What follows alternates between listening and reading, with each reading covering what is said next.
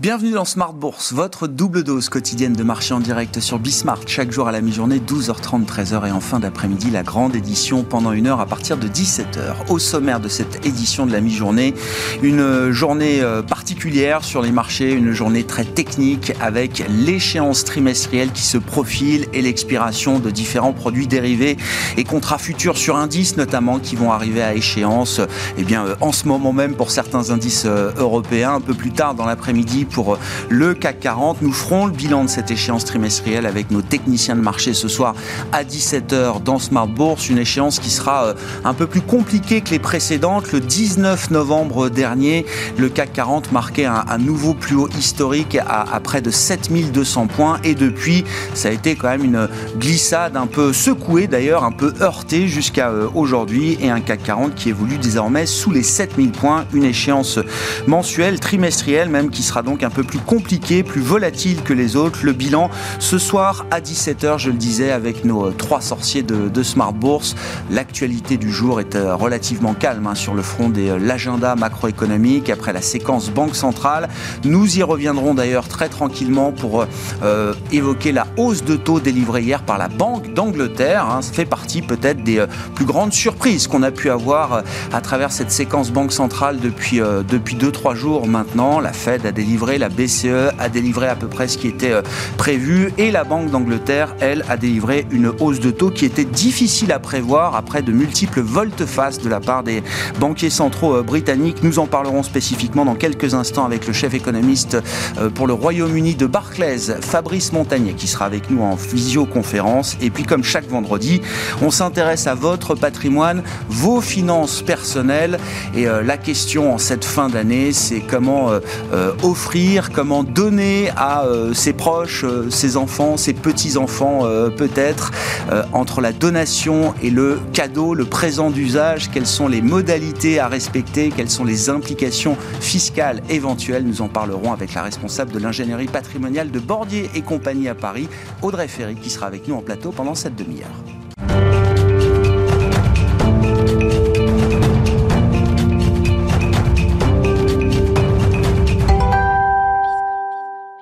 Mais d'abord, les infos clés du jour sur les marchés, une euh, ambiance qui se refroidit un petit peu, c'est avec Alix Nguyen. Les techs américaines donnent le la. La bourse de Paris recule à la mi-journée sous l'effet d'un Nasdaq en net repli hier, un recul de près de 2,5%.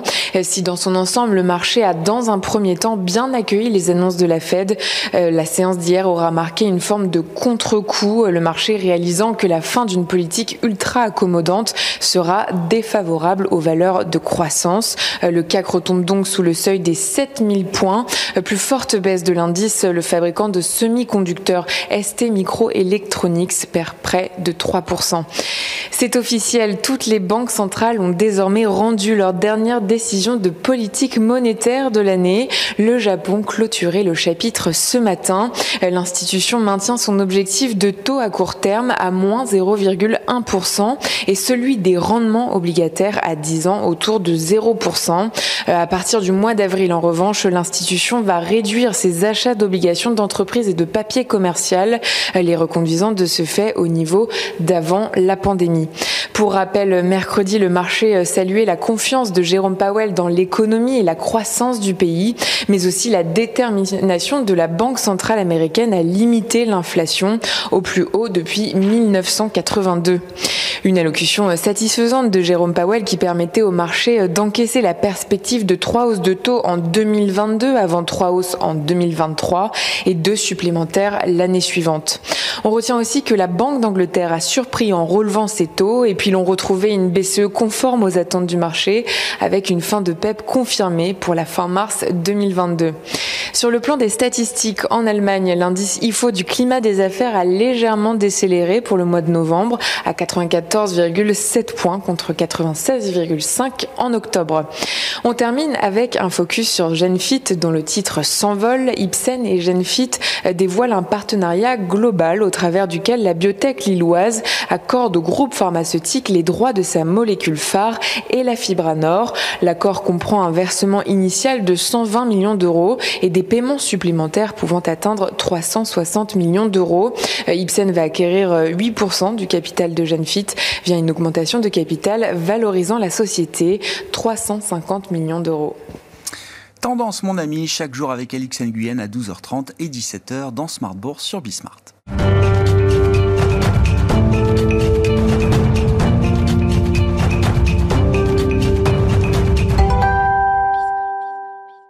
Au terme de cette euh, séquence Banque centrale intense qui vient euh, conclure cette euh, année 2021, c'est peut-être la Banque d'Angleterre qui a le plus surpris hier avec une hausse de taux délivrée, une première hausse de taux délivrée par une grande banque centrale d'un pays développé dans le monde anglo-saxon. Nous en parlons avec Fabrice Montagnier qui est le chef économiste UK de Barclays en visioconférence avec nous depuis Londres. Bonjour et bienvenue Fabrice.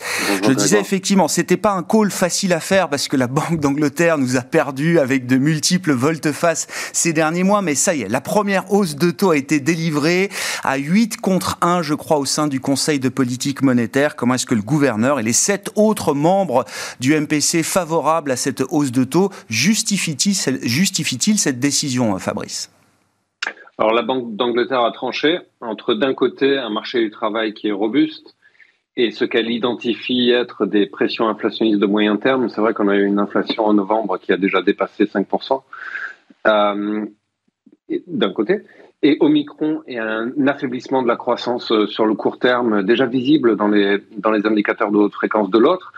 Euh, la Banque d'Angleterre a tranché. Elle estime que les pressions sur le moyen terme sont un plus gros souci, un plus gros risque euh, pour elle, et qu'elle juge qu'au Micron, par contre, euh, cet affaiblissement de court terme au quatrième trimestre et au premier trimestre de l'année prochaine n'est que temporaire. Donc, euh, une fois que le pic sanitaire sera passé, on sera de nouveau dans cette dynamique relativement inflationniste qu'on avait vu avant, et, et, notamment avec un retour de la croissance assez, assez fort.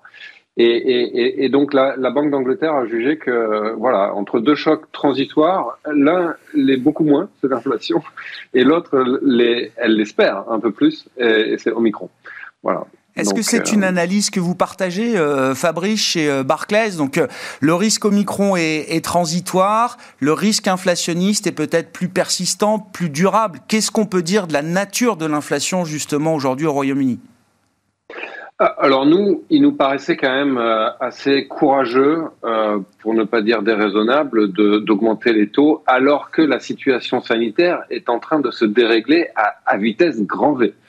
C'est-à-dire que c'est quand même prendre énormément de risques aujourd'hui que de faire le pari que Omicron n'est qu'un petit, relativement petit choc temporaire et que euh, d'ici le printemps de l'année prochaine, tout ira très bien. Et, et aussi faire le pari qu'Omicron, en fait, est, et, pas forcément déflationniste, voire même neutre ou plutôt inflationniste.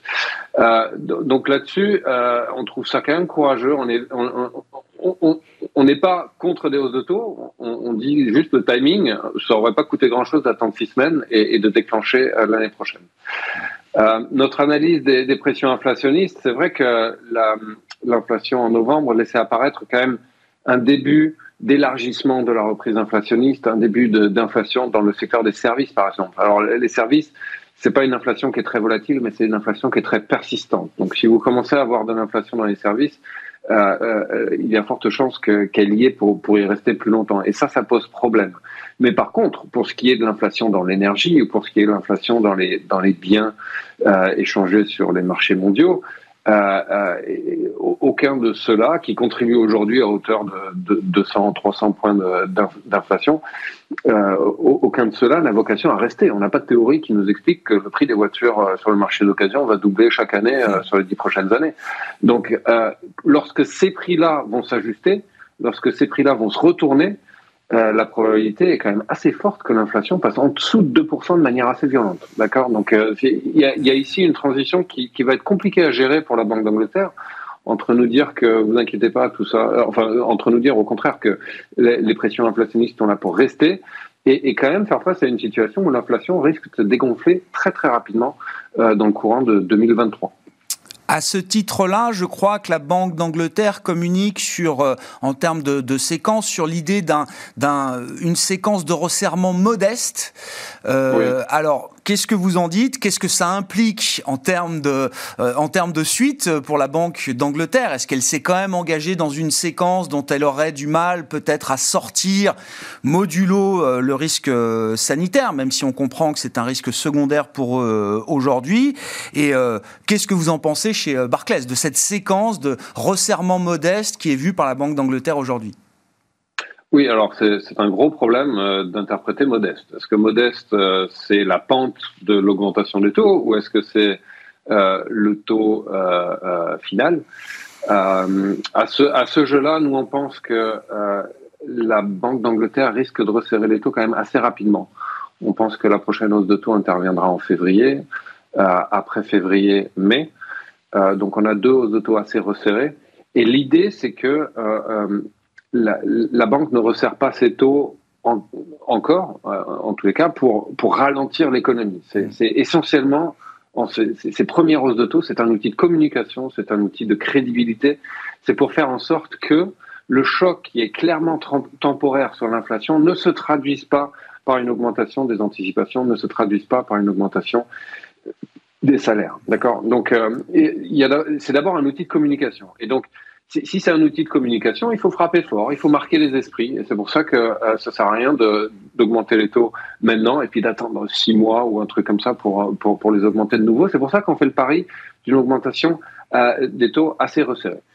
Euh, après, pour ce qui est du taux, du taux final, terminal, euh, on pense qu'il n'y a pas lieu de resserrer beaucoup, parce que comme je l'expliquais avant, il y a de fortes chances que l'économie, euh, que l'inflation retombe en dessous de 2% en 2023.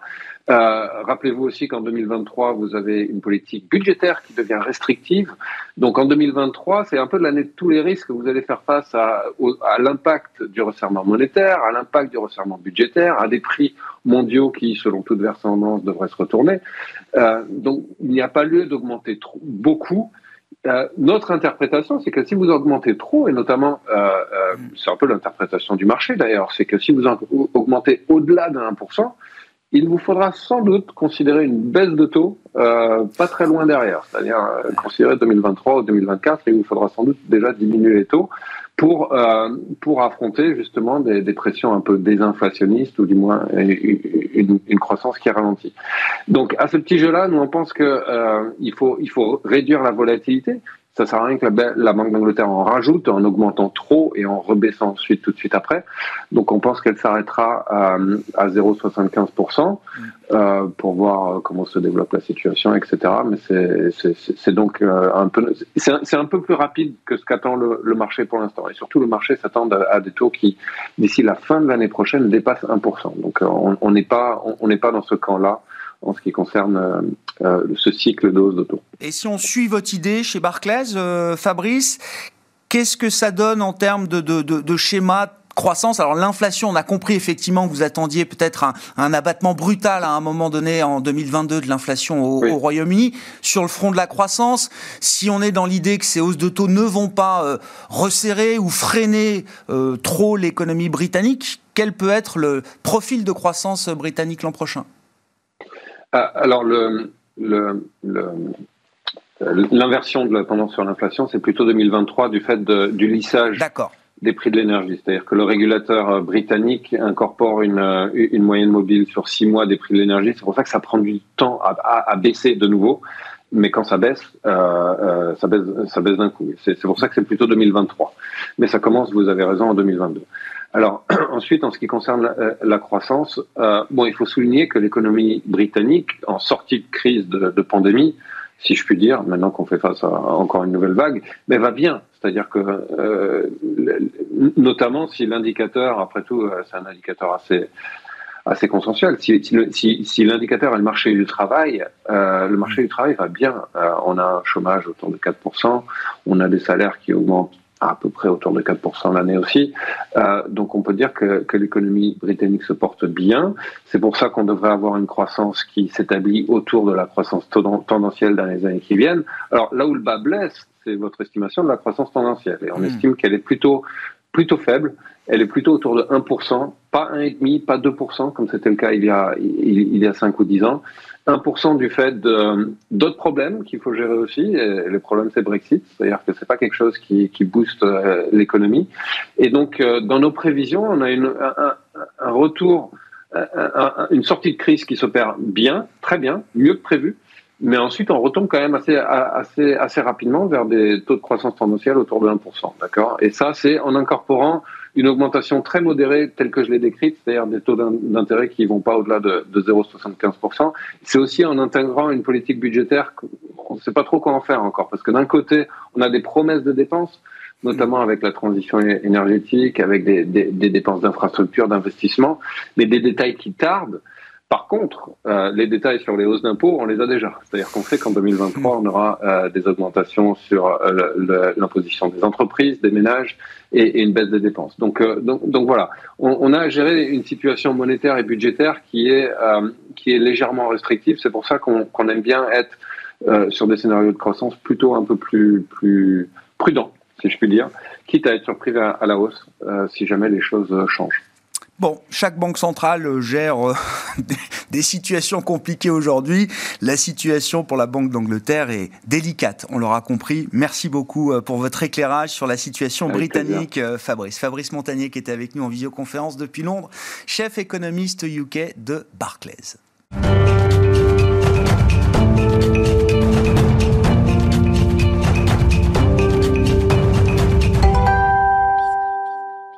Comment faire plaisir à ses proches en cette fin d'année? C'est la question qu'on se pose à présent avec Audrey Ferry, qui est à mes côtés en plateau, responsable de l'ingénierie patrimoniale chez Bordier et compagnie à Paris.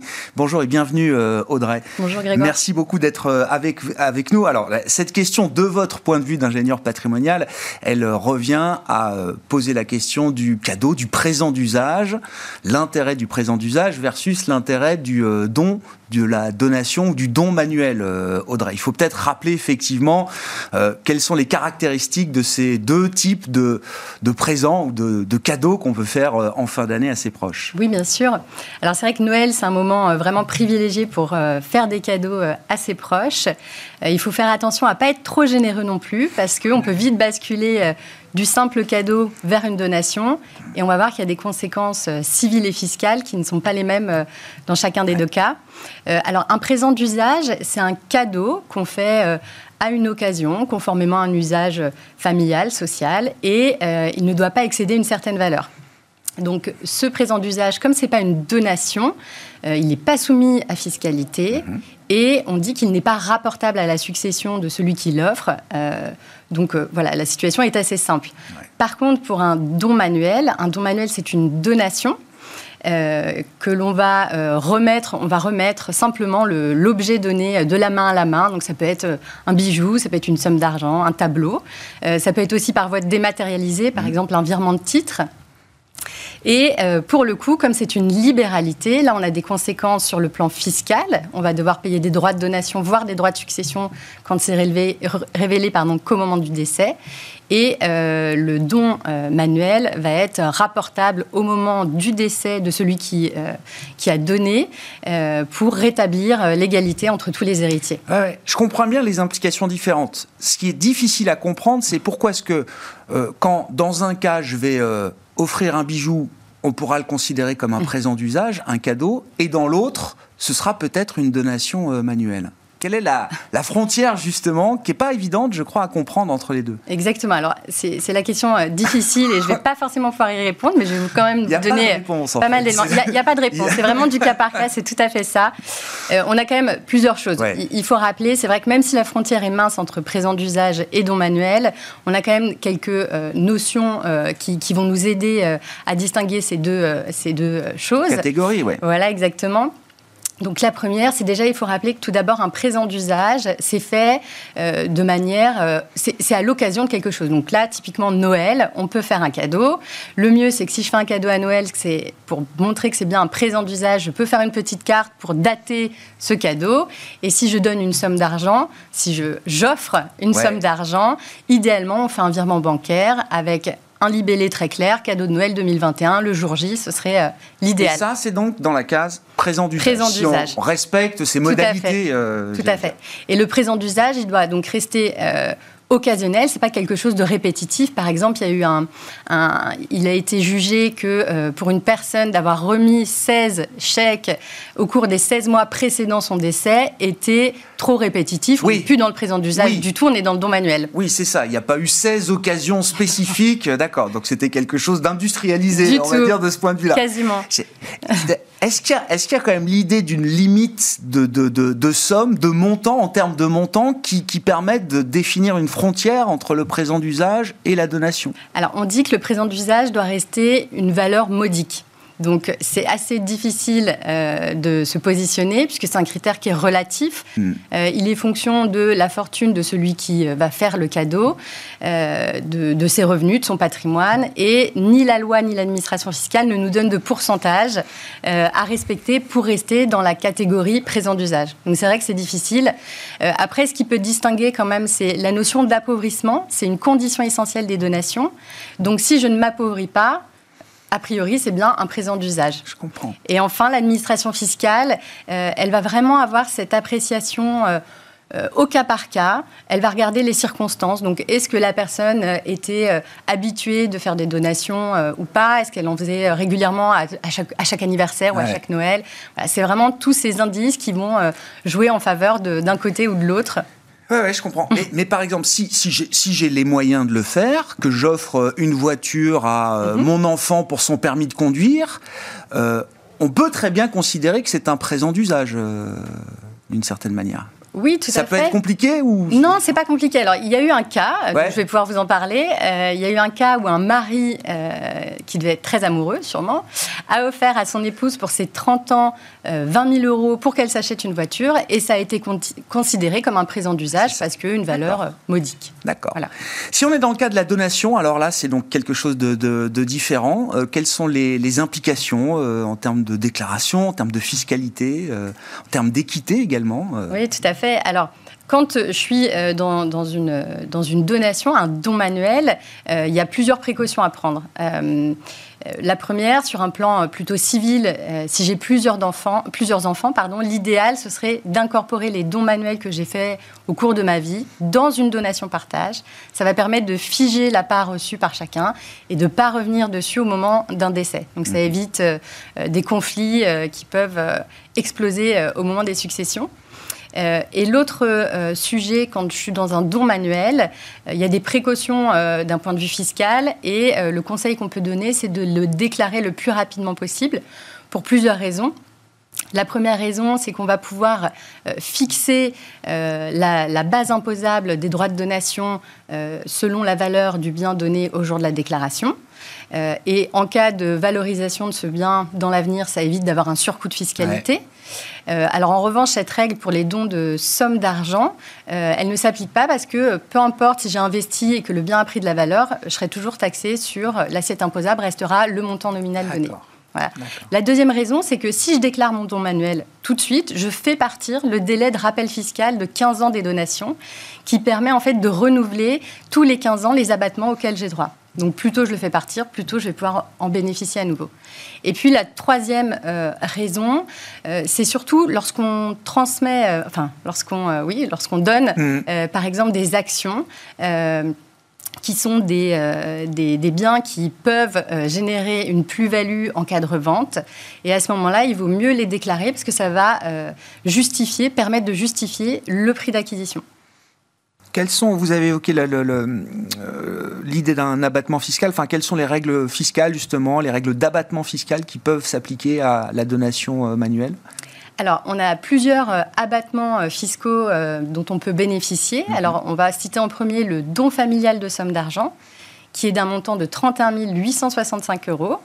Il est au profit euh, de certains donataires, donc par exemple des enfants, mm. petits-enfants, à défaut des neveux ou nièces. Euh, il faut être majeur et il faut que le donateur, donc celui qui donne, ait moins de 80 ans. Donc voilà le premier abattement. Ensuite, on peut cumuler avec les abattements qui s'appliquent selon le lien familial entre le donataire et le donateur. Donc par exemple, 100 000 euros entre un parent et un enfant, 31 865 euros au profit d'un petit enfant, 7 967 euros pour un neveu, 80 724 euros au profit d'un conjoint. Pourquoi pas, c'est possible aussi. Voilà. Est-ce que, toujours dans le cadre d'un don euh, manuel, est-ce que le le receveur, celui qui reçoit le don, est-ce qu'il y a des précautions particulières à prendre? Qu'est-ce qu'on peut dire de ce point de vue-là, Audrey? Alors euh, oui, euh, idéalement, il faut euh, donc déclarer ce don manuel. L'administration fiscale a mis récemment un outil à la disposition des, donataires pour faciliter justement cette déclaration, parce que l'enjeu pour l'administration fiscale, c'est d'avoir connaissance du don manuel. Sinon, elle ne peut pas le taxer. Donc il y a un outil en ligne depuis le 30 juin 2021 qui permet de faire cette démarche sur son espace particulier sur impôt.gouv.fr. et donc le donataire va pouvoir saisir euh, très facilement et très rapidement Donc c'est au donataire, effectivement, de signaler effectivement le, Tout à fait. C'est celui qui reçoit qui doit le déclarer. Exactement. Et donc c'est possible depuis le 30 juin 2021. Depuis mi-octobre, on peut même payer directement les, droits de donation si euh, le montant euh, excède les abattements qu'on a cités. et la dernière étape de cette digitalisation sera au printemps 2022 avec la possibilité de déclarer un don soumis à rappel fiscal des donations si j'ai fait des donations au cours des 15 dernières années. Et ça euh, marche cet outil? Les gens viennent déclarer les dons qu'ils ont reçus euh, Alors pour l'instant, on n'a pas, j'ai pas le recul nécessaire pour vous répondre. Ce que je peux vous dire, c'est qu'en tout cas, en, 2020, il y a eu 281 000 déclarations de dons manuels. Donc ce serait intéressant de voir. Avant euh, l'outil, hein, c'est ça. Avant, l'outil. Version papier, le formulaire numéro 2735 qu'il fallait aller déposer au centre des impôts. il y a eu 280 000 dons manuels enregistrés. Donc ce serait intéressant de comparer avec 2021 et 2022 pour voir l'impact de cette euh, digitalisation de la, la déclaration du don manuel. Bon, au final, et, comme on le disait, il n'y a, a, pas de, a pas de bonne réponse, il n'y a pas de bonne manière de faire. Je ne sais pas s'il y avait encore une recommandation ou un conseil pour, euh, pour terminer sur euh, le cadeau versus don manuel, Audrey? Oui, je, pense que le, meilleur conseil qu'on peut donner, c'est soyez généreux, mais pas trop. Pas trop. et pour une occasion, voilà. Et il faut l'être avec tous ses proches parce que ça peut aussi créer de la jalousie euh, dans une fratrie, euh, voire même avec euh, dans une famille recomposée, un nouveau conjoint vis-à-vis des autres, des enfants de la première union. Voilà. Donc soyez généreux avec tout le monde et pas trop. un peu de bon sens, quoi. C'est ça. Merci beaucoup Audrey. Audrey Ferry qui était avec nous pour cet exercice autour du cadeau, du présent d'usage comme on dit, et de la donation du don manuel. Audrey Ferry, responsable de l'ingénierie patrimoniale chez Bordier et compagnie à Paris. Ainsi se termine Smart Bourse pour cette édition de la mi-journée. On se retrouve ce soir en direct à 17h sur Bismart.